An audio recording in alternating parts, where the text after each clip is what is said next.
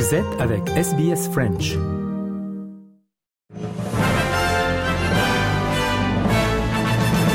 Mesdames et messieurs, bonjour et bienvenue dans le 3 minutes de ce mercredi 31 janvier. Audrey Bourget aujourd'hui au micro de SBS French News. En Australie, le trésorier Jim Chalmers a dit que les bonnes nouvelles concernant l'inflation sont la preuve que le gouvernement a bien fait de modifier ses réductions fiscales.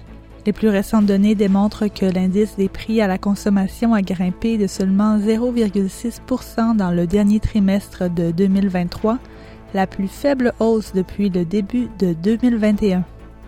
Le taux d'inflation annuel est maintenant à 4,1 alors qu'il était à 5,4% à la fin de 2023. Jim Chalmers affirme que les politiques de son gouvernement fonctionnent.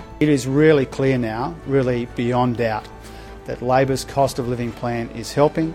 Our responsible economic management is helping as well.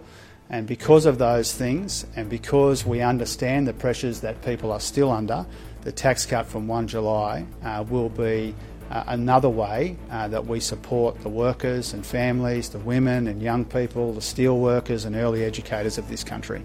Les Verts avancent toutefois que les dernières données économiques démontrent que le gouvernement ne fait pas assez en matière d'accès au logement. Le leader des Verts, Adam Bent, a dit que la hausse moins élevée que prévue de l'inflation ne va pas bénéficier à tous si la hausse des prix du logement continue. The data that's released today shows that cost of seafood is going down. That's great.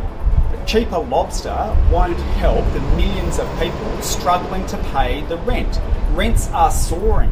That's what this data shows, and Labor is doing nothing about it. Labor keeps backing unlimited rent rises. and The Greens will keep fighting for a rent freeze and rent caps because too many people in this country are being pushed to breaking point.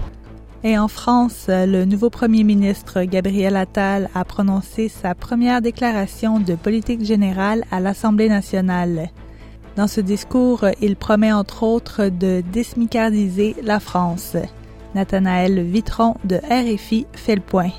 Oui, j'assume de le dire, il faut désmicardiser la France. L'expression a fait lever un certain nombre de sourcils. Gabriel Attal fait référence au SMIC, le salaire minimum interprofessionnel de croissance, autrement dit le salaire minimum. En France, il s'élève à 11,65 euros de l'heure. Il y a deux phénomènes. D'une part, le SMIC est régulièrement augmenté de manière automatique pour prendre en compte l'inflation, et puis les gouvernements donnent parfois un coup de pouce supplémentaire. C'est ce qui s'est passé récemment. Le SMIC a ainsi été augmenté de plus de 10% en deux ans, mais cette augmentation ne concerne que le SMIC, ce qui veut dire que les salaires qui se situent juste au-dessus du SMIC, s'ils ne sont pas augmentés, se retrouvent mécaniquement rattrapés. Des salariés qui n'étaient pas au SMIC deviennent à leur tour des SMICards. Et puis il y a un deuxième phénomène qu'a évoqué le Premier ministre. Pour augmenter de 100 euros le revenu d'un employé au SMIC, l'employeur doit débourser 238 euros de plus. Là aussi, l'explication est simple. Pour inciter les entreprises à embaucher, les gouvernements ces dernières décennies ont fortement baissé les cotisations salariales et patronales sur le SMIC.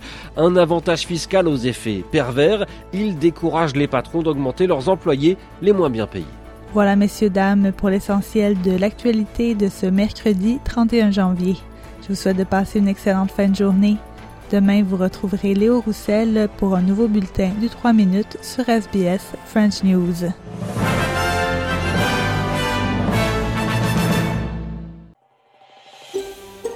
Vous voulez entendre d'autres rubriques comme celle-ci? Écoutez-les sur Apple Podcasts, Google Podcasts, Spotify ou n'importe où où vous obtenez vos podcasts.